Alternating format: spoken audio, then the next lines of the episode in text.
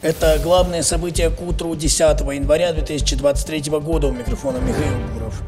В Госдуме предложили ежегодно выплачивать ветеранам Великой Отечественной войны 75 тысяч рублей. Депутаты внесут законопроект на рассмотрение 10 января.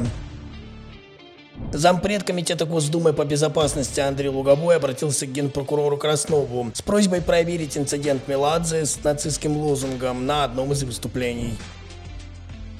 Корпорация Microsoft официально завершила поддержку Windows 8.1.